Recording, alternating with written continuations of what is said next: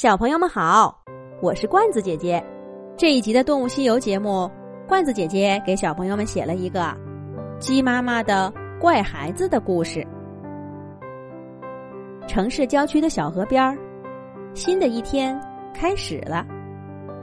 这里没有大都市那些紧张的时刻表，也没有汽车滴滴的鸣笛声告诉你起床了，天亮了，上班上学了。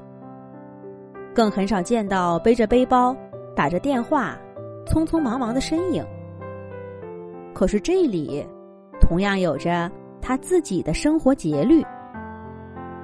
你瞧，那矮矮的朝阳底下，一只哈巴狗正抬着腿，在一棵歪脖子柳树上涂抹尿液。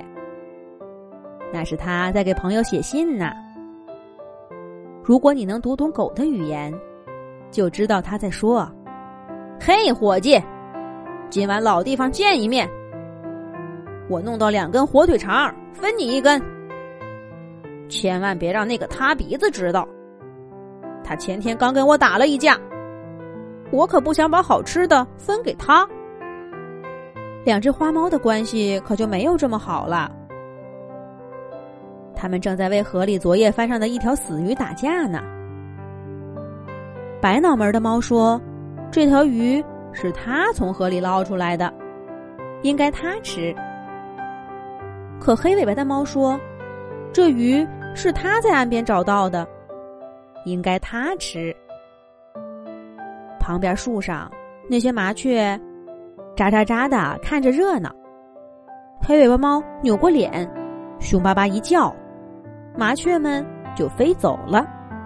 这是河边清晨。再平常不过的一幕。要是把所有动物在干什么都说上一遍，那恐怕三天三夜都说不完。不过现在呀，先不管他们，让我们把目光挪到小河对岸的一排平房里，看看今天故事的主角母鸡糯米糕在干什么吧。咯咯咯哒，咯咯咯哒。都二十多天了，这颗蛋怎么还不出来呀？你再不出来，我就一脚把你踢破，再也不受这个罪了。糯米糕对着羽毛底下那颗完整的蛋抱怨道：“第一次见到这颗蛋的时候，糯米糕就觉得事情不大对劲儿。这颗蛋更大些。”而且泛着淡淡的青色，不像别的鸡蛋粉嫩可爱。糯米糕甚至不知道这颗蛋是怎么到自己窝里来的。他明明记得，上一次出门前，窝里的蛋没什么异样啊。也许，怀疑的念头在糯米糕脑子里一闪而过。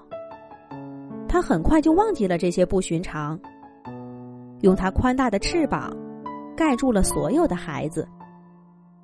漫长的孵化期让糯米糕心力交瘁。只要你试过二十几天几乎不吃不喝，不管风吹日晒，不分白天黑夜的屈着腿，坐在一个装满鸡蛋的软坑里，就能知道糯米糕有多累。他的身体几乎瘦了一大圈儿，羽毛也失去了许多光泽。赶快结束这样的日子吧！等孵好这窝蛋，我要大吃一顿，再好好的睡上一觉。最重要的是，我以后再也不会孵蛋了。天知道，我为什么要做这样的苦差事。每次孵蛋，糯米糕都会这样想。可是，当孩子们一个个破壳而出，他又会被一阵巨大的喜悦包裹，精神抖擞的带着他们到处转，看着他们的小模样，给他们取名字。然而这一次，当那些小鸡一个个破壳而出，喳喳叫着叫妈妈的时候，糯米糕可没有这样的心情了。都是因为你。你怎么就是不肯出来呢？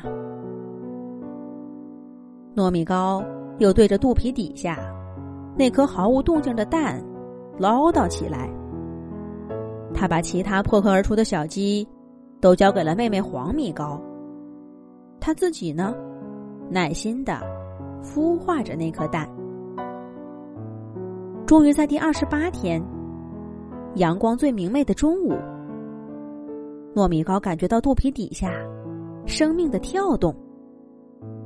快让妈妈看看你的小模样，我的小宝贝儿！像你这么沉不住气的孩子，一定是一只不同寻常的小鸡。蛋壳碎裂的声音，让糯米糕一下子忘记了二十多天的辛苦和不快。他轻轻的抬起身体，充满期待的看着下面的小鸡。可是他很快傻眼了。这只小鸡的确不同寻常，可是它也太不同寻常了。糯米糕孵出来的是怎样一只小鸡呢？下一集讲。